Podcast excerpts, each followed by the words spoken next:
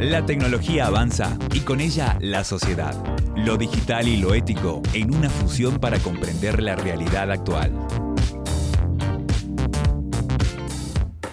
Hola, ¿cómo les va? Aquí estamos en Vida Tecno, el podcast de la Cátedra de Ética Profesional de la carrera de Comunicaciones, aquí en la Universidad Católica de Salta. Los saluda el profesor Fernando González y hoy decíamos como título ¿De qué hablan las empresas tecnológicas cuando hablan de ética?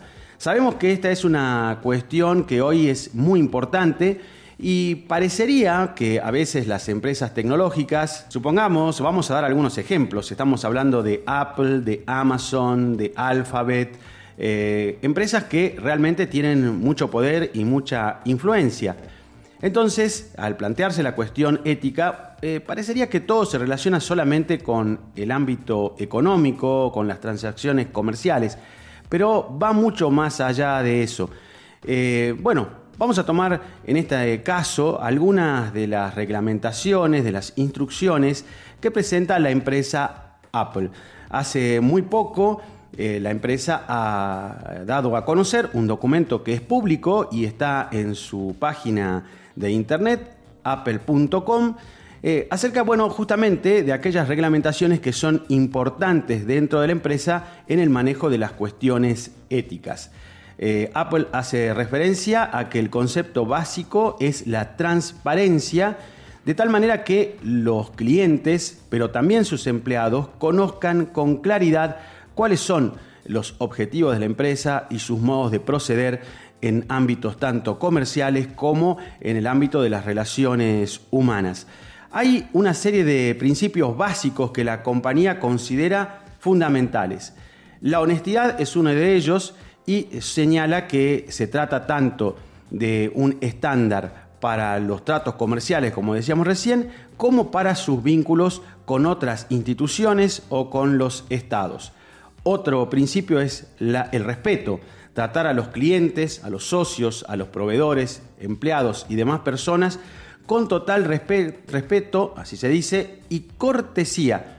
Parecería una palabra eh, em, que no tiene demasiado valor o que la usamos en nuestras relaciones públicas habituales. Sin embargo, aquí la empresa lo pone explícitamente. La confidencialidad, proteger la información, tanto de la empresa como la de nuestros clientes, los socios, los proveedores y los empleados. En este punto quizás es donde más nos interesa hacer hincapié. La confidencialidad es clave, indiscutiblemente. A veces pensamos que esto tiene que ver solamente con la información de la empresa, en este caso estamos hablando de Apple, pero corresponde a todas, eh, realmente a todas, mostrarnos cuál es la información que manejan nuestra, eh, cuáles son eh, todos aquellos aspectos que hay que tener en cuenta en un proceso eh, comercial, en un proceso económico y sobre todo que el producto que esa empresa nos esté ofreciendo o vendiendo tenga las características que realmente son señaladas por dicha empresa. La confidencialidad es un elemento clave en el tipo de relación, sobre todo que se da en el ámbito online.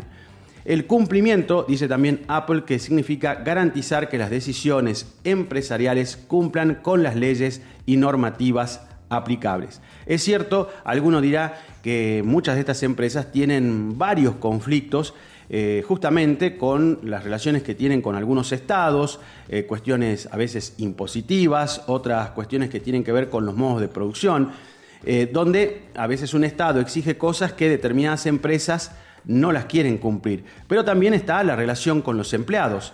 A, veces las empresas tecnológicas tienen eh, reglamentaciones que no se ajustan a las reglamentaciones eh, sindicales, laborales de un país y hay que a veces hacer algunos ajustes realmente importantes.